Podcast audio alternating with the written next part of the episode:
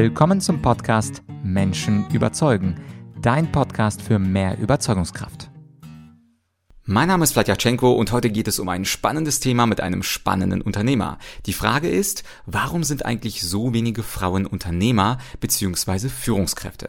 Das ist aber nicht unser einziges Thema, sondern wir starten mit einem spannenden Kommunikationsgrundsatz von Sven, nämlich Go where the pain is. Was das bedeutet, erklärt er dir gleich und wir sprechen auch über schlechte Führungskräfte, über Macht und Einfluss und Psychopathen und wie man eigentlich vom Selbstständigen zum Unternehmer Unternehmer wird. Und Sven, der weiß so einiges äh, darüber zu sagen, denn er selbst hat angefangen mit einem ganz kleinen Team und hat heute circa 200 Mitarbeiter und einen Gesamtumsatz über unterschiedliche Unternehmen hinweg von über einer halben Milliarde Euro. Das ist nicht schlecht, oder? Das heißt, die Dinge, die Sven uns über das Thema Leadership, Führungskräfte sagt, die haben schon ein gewisses Gewicht und natürlich bin ich gespannt, wie gut du dieses Interview finden wirst.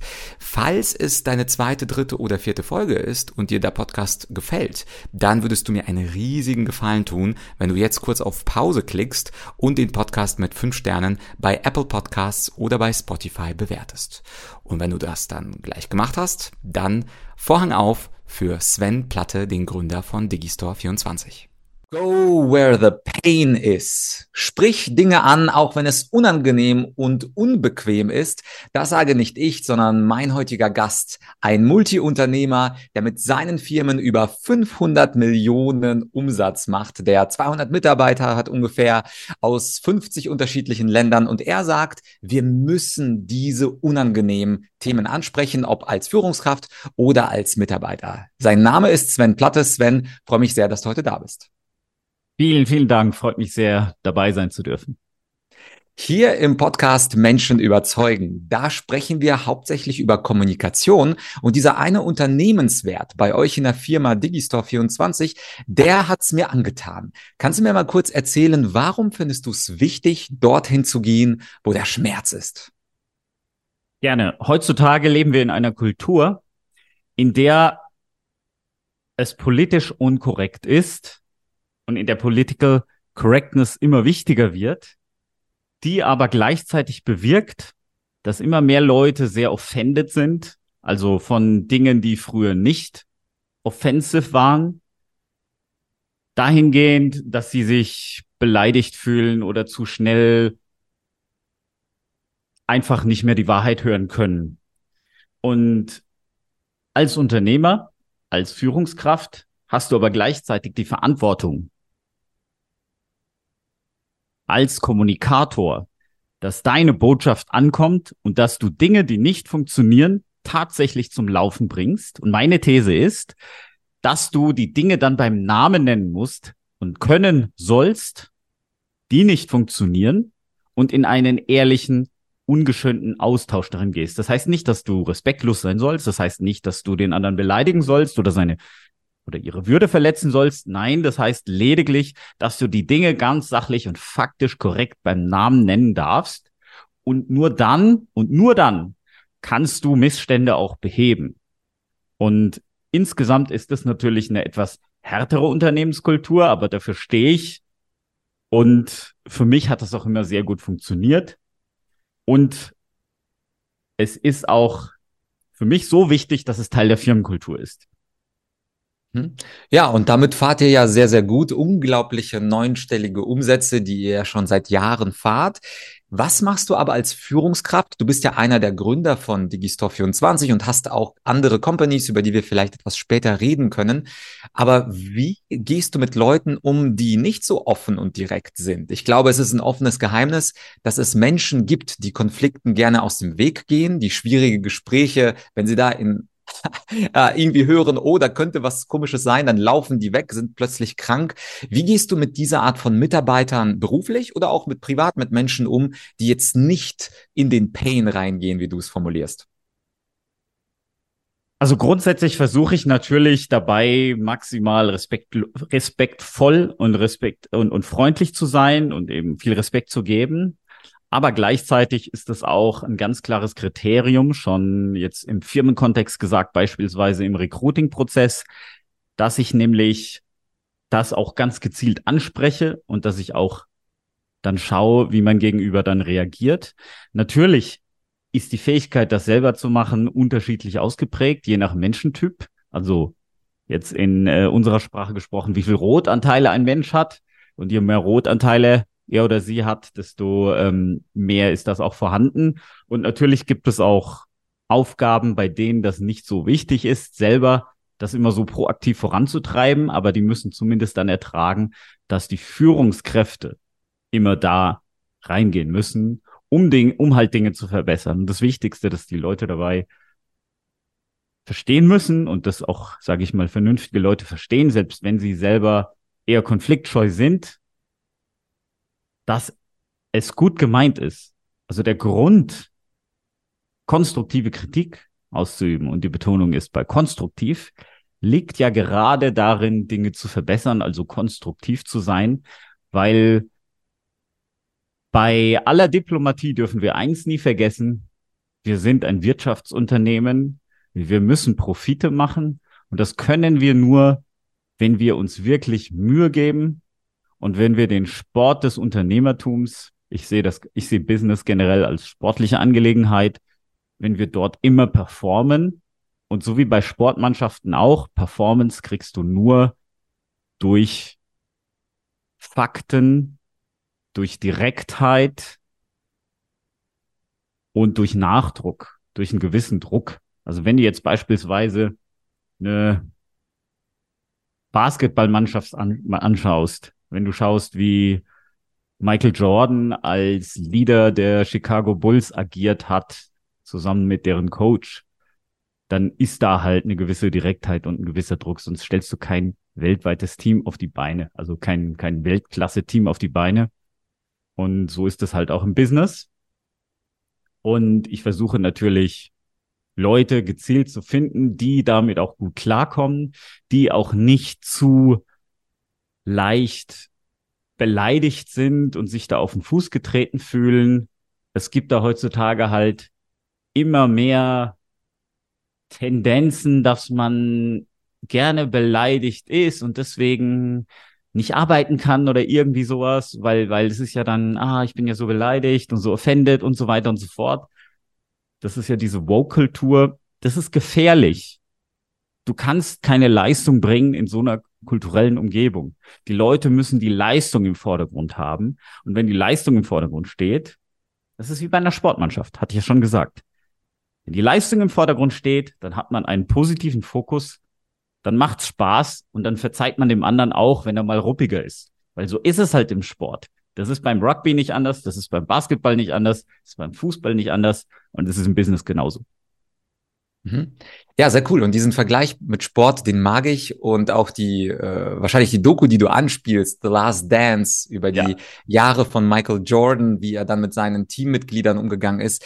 Die ist natürlich eine Empfehlung. Also an alle, die ein Netflix-Abo haben, schaut euch diese Doku unbedingt an. Gleichzeitig wurde Michael Jordan aber natürlich für seinen harten Umgang kritisiert von vielen Leuten. Und man kann sogar sagen, dass er es sich vielleicht hat leisten können, weil er ja selber der Top-Performer war. Wenn wir jetzt aber nicht über dich sprechen, sondern ich sag mal über die durchschnittlich schlechte Führungskraft, dann mhm. gibt es ja auch Führungskräfte, die viel von anderen erwarten, die Leute kaputt machen, die Leute kleinreden. In meiner Masterclass, in meinen Coachings habe ich ganz viele Mitarbeiter, die sagen, mein Chef macht mich fertig, dabei ist er selber inkompetent. Wenn wir also jetzt auf diese anderen Führungskräfte schauen, wie kommt es eigentlich, dass Führungskräfte insgesamt eher schlecht kommunizieren? Du hast ja sicherlich auch deine Erfahrungen gemacht mit nicht so guten Geschäftspartnern mhm. oder Führungskräften. Und wie kommt es, dass Leute, die selber gar nicht so viel drauf haben, trotzdem drauf hauen, weil sie scheinbar vielleicht auch diese Macht ausüben möchten? Also was läuft da schief bei den Führungskräften in Deutschland? Oh, das ist eine sehr, sehr vielschichtige und interessante Frage. Also, zunächst mal geht es ja um die Persönlichkeitsstruktur. Es gibt Persönlichkeiten, die sich erheben und sich besser fühlen, indem sie andere runtermachen. Das ist ein gewisser, ich nenne es mal, einer der toxischen Persönlichkeitstypen. Das ist relativ typisch für die dunkle Triade. Narzissten, Psychopathen, Soziopathen oder auch Machiavellisten. Die erheben sich, indem sie andere runterputzen. Das ist leider in der Menschheitsgeschichte eine auch eine gängige Erziehungsmethode gewesen. Also beispielsweise, ich bin halb Koreaner und in Korea ist es auch üblich, dass man Kinder, die in der Schule nicht performen, dass man die einfach immer fertig macht, in der Hoffnung, dass sie dann besser werden. Das heißt, es ist sowohl gesellschaftlich verankert, es ist persönlich verankert und es ist auch irgendwie ein, ein, ein leichter Weg, sich selbst besser zu fühlen indem man einfach sagt, ach, alle anderen sind schlecht. Das ist auch der, genau der Grund, warum Leute manchmal neidisch sind, dass sie sich dann schlecht fühlen, wenn sie sehen, dass es jemand anderem besser geht. Also das ist ein ganz, ganz tief verwurzeltes gesellschaftliches Problem. So. Wenn du jetzt Leute einstellst, und ich kann natürlich nur für mein persönliches Universum sprechen, äh, bei Digistore 24, dann versuche ich eben Leute herauszufiltern, die so denken und die Leute in die nächste Runde zu bringen, die eben nicht so denken. Das kann ich natürlich nur beschränkt im Vorfeld wissen. Das, jemand kann sich natürlich auch sehr gut verstellen, aber ich schaue danach und ich bemühe mich, diese toxischen Persönlichkeitstypen rauszuhalten. Und wenn es jetzt um Leadership geht, dann geht es darum, dass man mit gutem Beispiel vorangeht und deswegen habe ich auch betont in der Kommunikation, dass ich konstruktive Kritik übe. Ich bin sehr deutlich. Ich lege Wert darauf, dass ich nicht den Mensch kritisiere, sondern den Vorgang, das, was ablief, die Arbeit. Ich, ich, ich fokussiere mich ganz gezielt auf das. Und das ist mein Weg zu versuchen, diese Geschichte richtig zu machen. Jetzt ist es natürlich auch so, wenn wir jetzt das Ganze philosophisch betrachten, dass die typischen Führungskräfte, die gehen lange, normalerweise lange in die Schule, dann in die Universität, die kommen mit einem gewissen Wissen, die kommen mit gewissen Abschlüssen, aber die kommen in der Regel, wenn sie, gerade wenn sie eine lange Universitätslaufbahn hatten, kommen die nicht rein mit einer gewissen Erfahrung. Die fehlt ihnen dann.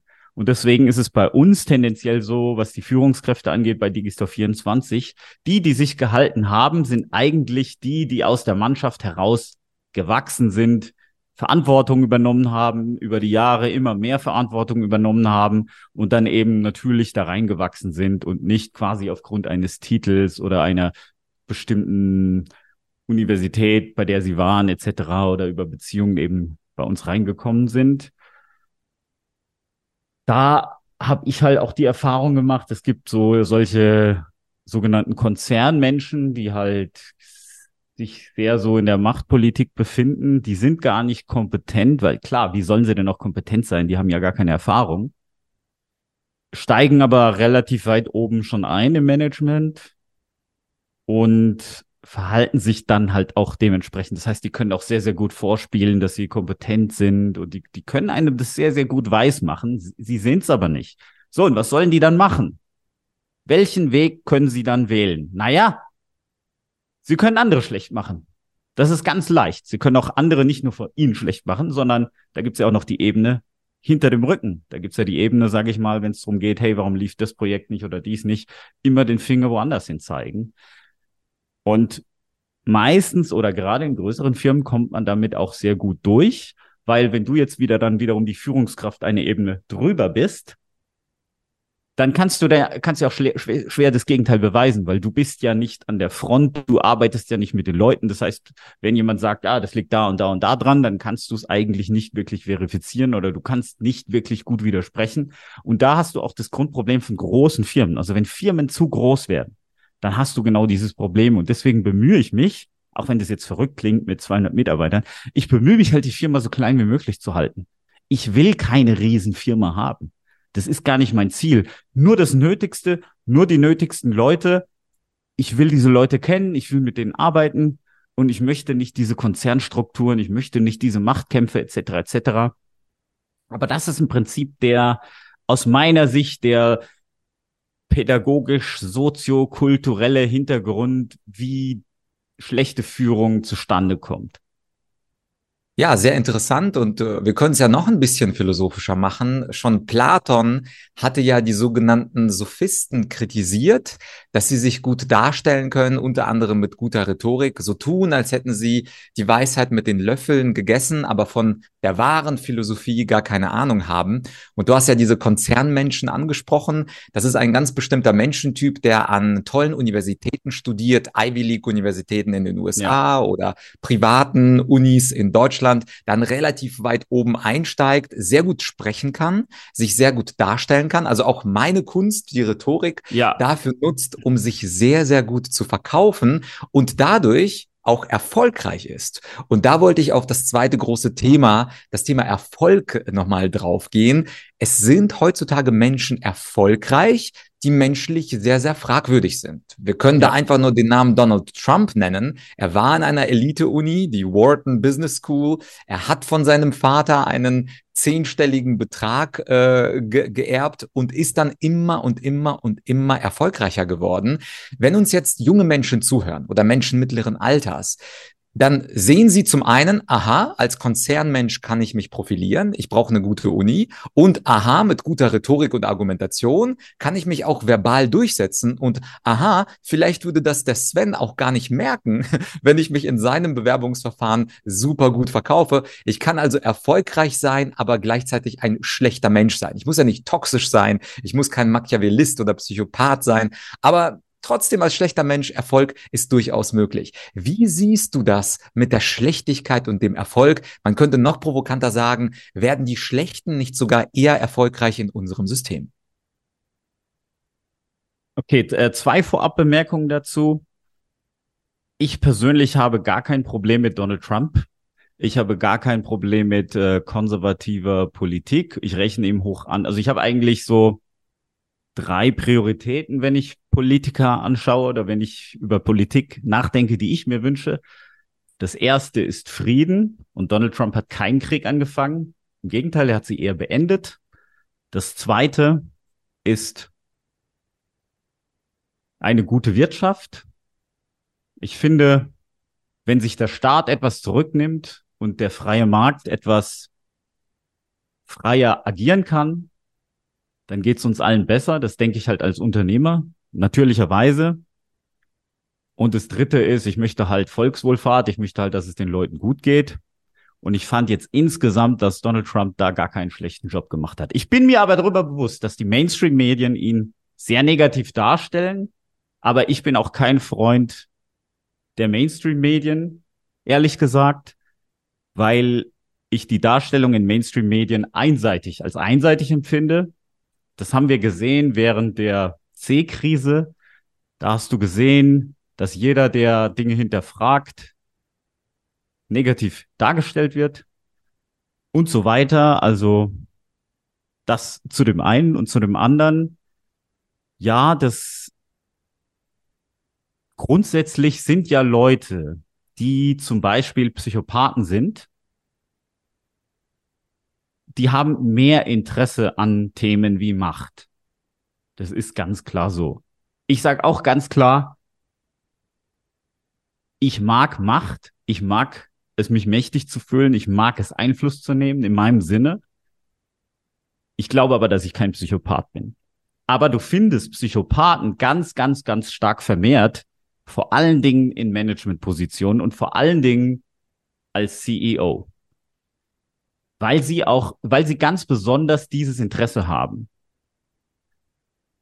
Und nicht alle Psychopathen sind kriminell. Die meisten sind nicht kriminell. Die meisten Psychopathen sind auch nicht Mörder oder irgendwie sowas. Sie sind einfach nur emotionslos und sind so geboren. Das heißt, das ist eine angeborene Krankheit. Eine angeborene Persönlichkeitsstörung. Man muss einfach wissen, dass man die vermehrt dort findet. Und man muss sich halt selber überlegen als Unternehmer, welche Unternehmenskultur möchte ich etablieren? Also was sind denn die Werte, nach denen ich möchte, dass die Leute entscheiden und leben? Und in Digistore 24 soll es gerade nicht um Machtkämpfe gehen, sondern einfach um die Teamleistung. Wir möchten performen. Wir haben eine sogenannte Kultur der Performance und Teamleistung ist uns sehr, sehr wichtig. Und generell, wenn es jetzt um machtvolle Positionen geht und ob jetzt gerade auch inkompetente Leute an Machtpositionen kommen, das sehe ich in unserer Gesellschaft auf jeden Fall so, weil du zum Beispiel, was Politik angeht, du hast da Leistungsanreize. Auf gut Deutsch, wenn du in der freien Wirtschaft nicht erfolgreich wirst, dann gehst du halt in die Politik. In der Politik erwartet dich ein Vielfaches des normalen Einkommens. Und wir haben halt auch immer mehr Leute in der Politik, in der Spitzenpolitik, die gar keinen Schulabschluss haben, die noch gar keinen Beruf gelernt haben, etc. etc. und die uns dann eben diktieren wollen, wie wir zu leben haben. Und das machen sie halt interessanterweise gerne möglichst restriktiv. Das heißt, es gibt immer mehr Regulierungen, es gibt immer mehr Einschränkungen, es gibt immer mehr Beschränkungen, die halt ich als Unternehmer erfahre. Und das ist eine traurige Tendenz. Und das wird irgendwie von Leuten gefördert, die ich nicht für kompetent halte an den entscheidenden Stellen, weil insgesamt würde es uns allen besser gehen und das sollte eigentlich die Mission eines Politikers sein. Volkswohlfahrt, dieser dritte Punkt, den ich genannt hatte, das sollte idealerweise uns allen besser gehen. Das heißt, die Wirtschaft sollte laufen. Das heißt, es sollte mehr unternehmerische Freiheiten geben, damit Unternehmer auch Anreize haben. Weil je, je mehr du den Unternehmern die Anreize nimmst, desto mehr haben sie andere Interessen. Eh, entweder gehen sie dann ins Ausland und wir sind auch sehr stark im Ausland vertreten und aufgestellt und ich bin auch sehr froh drum. Oder sie haben halt erst gar kein Interesse, Unternehmer zu werden. Und als Unternehmer das ist das Interessante, kannst du, musst, du, du musst es irgendwie zum Laufen bringen und ein, ich, wie ich finde, ein schlechter Mensch zu sein, ist ein, eher ein Hindernis als eine Hilfe. Weil die Leute, die sind ja nicht dumm. Gute Leute könnten auch woanders arbeiten. Und ich denke zum Beispiel, wenn du jetzt geniale Unternehmerfiguren anschaust, die nicht freundlich waren und nicht nett, zum Beispiel Steve Jobs, der ist ja bekannt dafür gewesen, dass er ja Leute erniedrigt hat und äh, auch willkürlich rausgeschmissen hat, wenn er mal einen schlechten Tag hatte, etc. Man, nennt, man nannte das ja auch gestieft. Ich denke, der war so gut als Visionär und als Verkäufer, dass er trotz seines schlechten Umgangs mit anderen Menschen so erfolgreich geworden ist, aber nicht wegen seines Umgangs mit anderen Menschen. Mhm. Ja, und kommen wir vielleicht zur kleinen Erfolgsgeschichte, die immer größer geworden ist von Digistore24. Ich habe das ja in der Intro angedeutet. Äh, alles zusammengenommen, circa eine halbe Milliarde Umsatz, 200 Mitarbeitern aus 50 Ländern. Da spielt natürlich nicht nur die Kommunikation äh, eine Rolle, sondern sicherlich auch zwei, drei andere Elemente. Du bist natürlich auch nicht die einzige Führungskraft, sondern äh, du hast es ja mit zwei anderen Jungs gegründet, die mhm. jeweils ihre eigenen Spezialität hatten. Der eine war eher der technische äh, Bereich, der dritte war dann eher der Finanzbereich und du bist dann eher der Kommunikations-, Public ja. Relations-Bereich gewesen. Ich finde natürlich für eine äh, Tech-Company eine sehr, sehr schöne Ausgangssituation. Ihr habt sozusagen die wichtigsten Sachen, die man als äh, Unternehmen braucht. Aber was würdest du sagen, viele Menschen, die auch diesen Podcast schauen ähm, und selbstständig sind, wünschen sich natürlich auch ein erfolgreiches Unternehmen. Jetzt hatten wir ja am Anfang darüber gesprochen, dass dieser Wert in den Schmerz zu gehen, sofort ehrlich zu sein, datenbasiert zu argumentieren, auch wenn es nicht schön klingt, dass das sicherlich einer der Erfolgsgeheimnisse war. Was wäre es denn noch, wenn du jetzt noch zwei weitere Punkte aufzählst, wie man als Unternehmer und stell dir vor, wir haben jemanden, der uns als Coach, Trainer zuhört, der vielleicht äh, kleine Umsätze fährt von ein paar hundert, von ein paar tausend Euro im Monat. Wie würdest du ihm äh, oder was würdest du ihm mit auf den Weg geben, um unternehmerischer zu denken? Denn wir beide kennen ja das Problem von Selbstständigen. Sie sind selbst und ständig und diesen Sprung zum Unternehmer, den hast du ja offensichtlich schon vor langer Zeit geschafft. Was wären aber noch deine zwei, drei Tipps mhm. vom Selbstständigen zum Unternehmer, diesen Schritt zu machen? Okay. Also das Wichtigste ist, dass man erstmal die eigene Wertschöpfung versteht. Also alles, was in meinem Unternehmen funktioniert, egal ob ich 100 Mann bin, 200 oder eine Person, was genau ist die wertschöpfende, ist, was genau ist die wertschöpfende Tätigkeit? Was alles schöpft Wert? Was ist meine Kundenreise? Und wo bin ich am wertvollsten in dieser ganzen Gleichung? Und wo bin ich schwach? Was kann ich outsourcen, idealerweise? Und ähm, deswegen haben wir Plattformen wie die Digistore24, die eben Technik und Bürokratie für Online-Verkäufe und Conversion und automatische Bestellauslieferungen, automatische Steuerberechnungen, Steuerabführung etc. etc. automatisiert machen, so dass sich der Coach oder derjenige, der eben Infoprodukte verkauft und einen Mitgliederbereich hat, eben auf seine oder ihre Kernkompetenz fokussieren kann. Und das ist schon genug Arbeit, nämlich auf den eigenen, auf das eigene Produkt, auf den eigenen Service und auf das ganze Marketing dieser ganzen Geschichte und auf die natürlich die Kommunikation. Und viele denken, oh, ich möchte alles selber machen, ich möchte alles selber in der Hand haben, aber die Menschheit ist nur so groß geworden, weil wir auf den Schultern von Giganten stehen. Schau, wir benutzen das Internet. Andere Leute, andere Firmen haben das Internet gebaut. Die Telekommunikationsfirmen. Vorher war es das Militär. Das Internet ist ursprünglich eine militärische Einrichtung. Genauso Computer. Computer wurden auch erst militärisch genutzt und gebaut. Jetzt benutzen wir sie auch. Das heißt, wir stehen immer, wir sind immer abhängig von anderen Services. Wir benutzen ähm, Steuerberater. Und deswegen macht es halt auch Sinn, Dinge wie Digistore zu benutzen. So dass ich mich wirklich auf die wertschöpfende Tätigkeit fokussieren kann. Es gibt, hat, haben vielleicht viele in diesem Podcast schon gehört, Pareto-Prinzip, 80-20-Regel. Das heißt, ungefähr gesagt 20 Prozent dessen, was du tust, bringt 80 Prozent und mehr deiner Resultate. Und genau diese 20 Prozent immer wieder zu identifizieren und sich auf die zu fokussieren und diese zu priorisieren, würde ich mal sagen, ist das das A und das O, um vom Selbstständigen auch zum Unternehmer zu werden oder eine, eine entspannte Selbstständigkeit zu haben. Also eine Selbstständigkeit, bei der du halt nicht ausbrennst. That being said, wenn das gegeben ist, würde ich als nächstes schauen, was ist mein Kundenwert, mein Customer Lifetime Value und wie kann ich den maximieren? Ein Beispiel. Nehmen wir an, du bist Coach und du verkaufst, du machst verschiedene Sachen, du verkaufst bestimmt, du verkaufst Gruppencoachings, du machst Einzelcoachings, du machst Telefonate, du schickst Reports herum, du machst Firmenkonsultationen etc. Du machst einen bunten Blumenstrauß von Dingen. Was bringt dir am meisten? Und darauf solltest du dich dann fokussieren. Und nehmen wir mal an, dir bringen tatsächlich individuelle Beratungen von Millionären am meisten.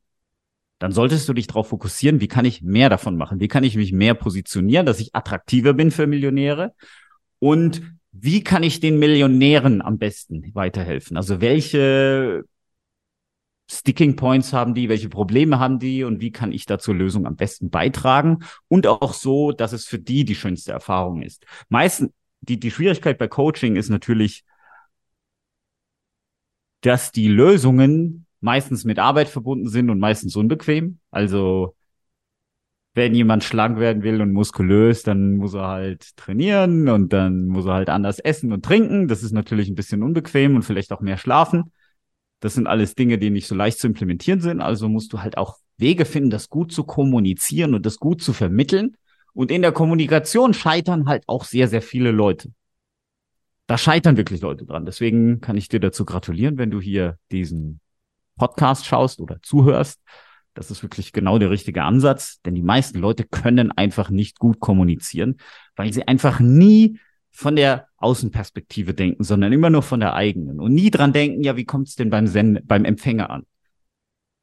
Und die meisten Leute erwarten halt einfach, wenn sie ein Informationspaket raussenden, also sprich eine Kommunikation starten und durchführen, dann erwarten sie einfach, dass das Gegenüber alles versteht und zwar von alleine am besten und am besten keine Rückfragen hat, was aber nie so der Fall ist. Das verwundert mich etwas, weil ich es schon immer anders gesehen habe im Leben. Vielleicht ist das auch ein Teil meines Erfolgs. Sicherlich ist es das. Aber ich kann dir sagen, dass das extrem wichtig ist. Also, werde dir darüber bewusst, was du tust, werde dir über die Wertschöpfung bewusst, schau, dass du Dinge gut outsourcen kannst, versuch möglichst wenig selber zu machen, mach nicht deine Buchhaltung und Steuererklärung etc., aber sei voll investiert in das Thema Marketing, Sales und dein Produkt, weil letztendlich ist das Produkt und die dahin eingehende, damit einhergehende Weiterempfehlung ein, das ist einfach grundsätzlich mal das beste Marketing, weil wenn du einen tollen Job machst als Coach, dann sind deine Kunden dazu geneigt, einfach weil sie nett sein wollen zu ihren Freunden und ihrer Familie, dich zu empfehlen. Das ist immer noch das Stärkste. Und darauf solltest du dich fokussieren.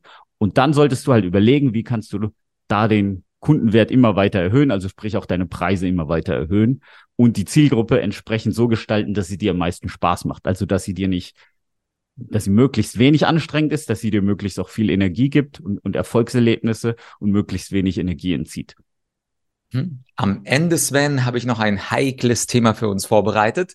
Und zwar bebt möglicherweise der Kommentarbereich bei YouTube und im Podcast vielleicht auch, das Thema Männlichkeit und Weiblichkeit und zwar bezogen auf das Unternehmertum. Jetzt also gar nichts mit Daten oder sowas, mhm. sondern wie viel Prozent der Unternehmer sind eigentlich Männer und wie viele sind Frauen, auch in dieser Coaching-Trainer-Branche, da wo wir beide eher unterwegs auch sind, wissen wir, mhm. Es gibt sicherlich über 80 Prozent von sichtbaren Coaches, die oder Trainern, die männlich sind und eher wenige, die weiblich sind. Ich persönlich habe jetzt über 400 Podcast-Folgen und es ist immer schwierig, eine Frau zu finden und die vor die Linse zu bekommen. Mhm. Ich frage sie sogar bei einem Netzwerkevent an und da wird eher abgelehnt mit freundlichem Lächeln, mhm. während Männer natürlich sagen, ja klar, ich mache das auf jeden Fall. Und ich glaube, wenn man auch auf die Big Corporations schaut, ja, ob das die DAX-Unternehmen sind, dort die Vorstände beziehungsweise die amerikanischen Fortune 500.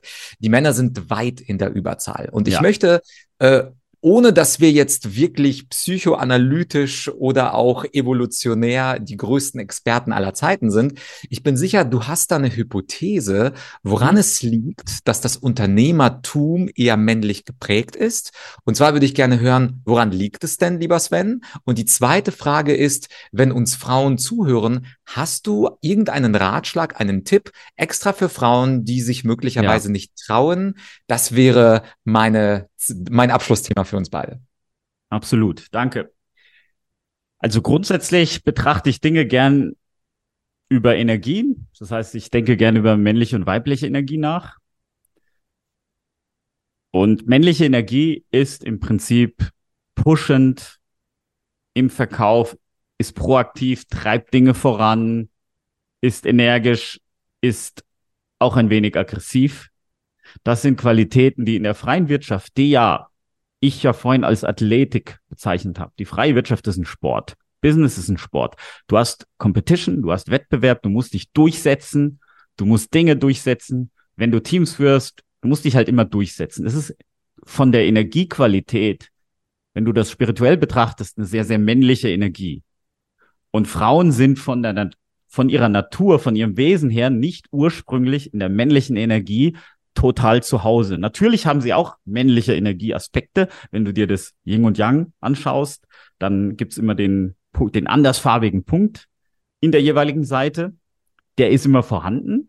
Aber meine Hypothese, warum Frauen nicht von Natur aus in den vordersten Rängen der Wirtschaft vertreten sind, ist einfach, weil sie mehrheitlich ursprünglich in ihrer weiblichen Energie erstmal zu Hause sind. So, jetzt kann natürlich eine Frau, die sagt, ähm, ja, ich möchte jetzt eine große Unternehmerin werden, ich möchte jetzt richtig was hochziehen, die kann natürlich dann und muss dann auch in ihre männliche Energie hineingehen und diese selektiv zum Wachsen bringen.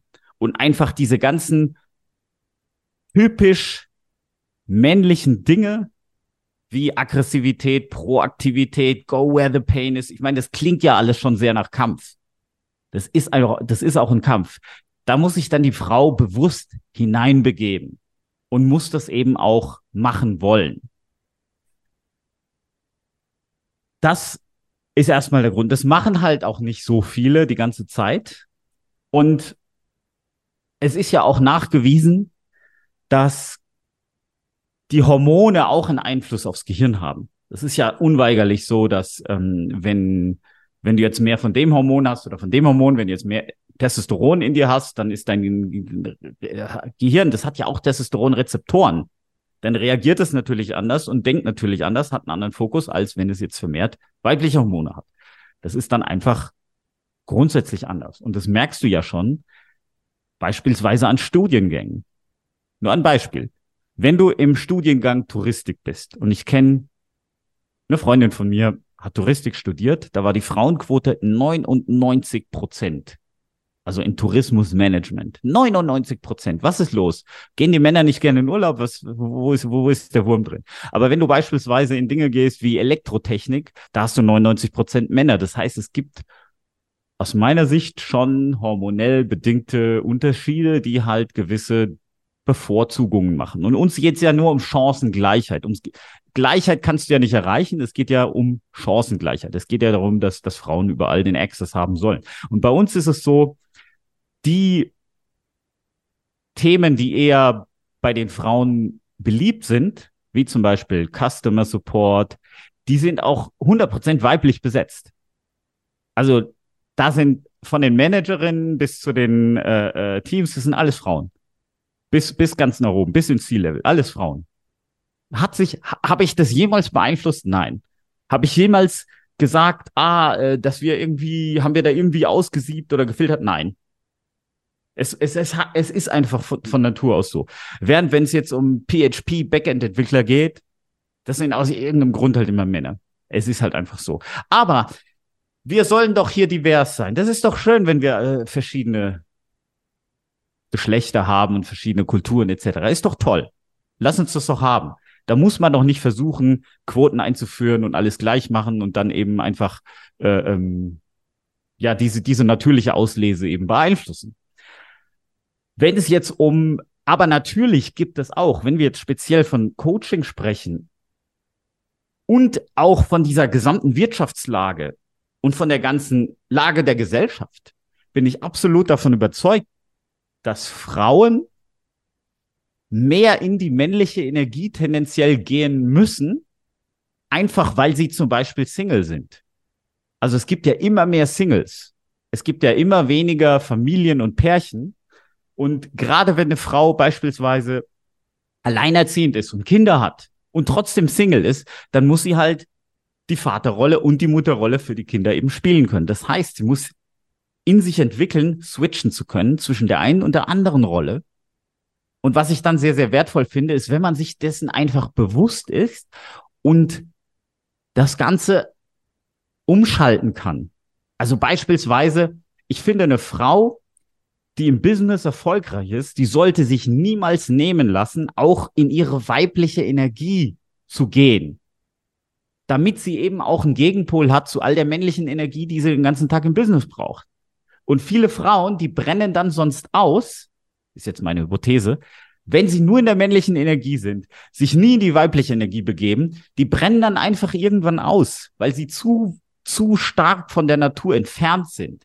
Die sollten sich zurückbesinnen auf, okay, was ist weibliche Qualität? Wie kann ich denn die weibliche Energie in mir fördern mit den ähm, Musik, Yoga etc., irgendwelche sanfteren Tätigkeiten, die nicht mit einem ständigen Kampf zu tun haben, sage ich jetzt mal. Und dann werden die viel glücklicher. Genauso wie wenn du als Mann zu weiblich geworden bist in deinem ganzen Denken, Handeln, Tun. Du wirst unglücklicher werden. Das ist meine persönliche Hypothese. Deswegen ist halt, sollte ein Mann auch irgendwie immer in die Männlichkeit finden können. Und natürlich, wenn er in die weibliche Energie gehen soll, das kann natürlich Sinn machen in verschiedenen Situationen, dann kann er das gerne tun.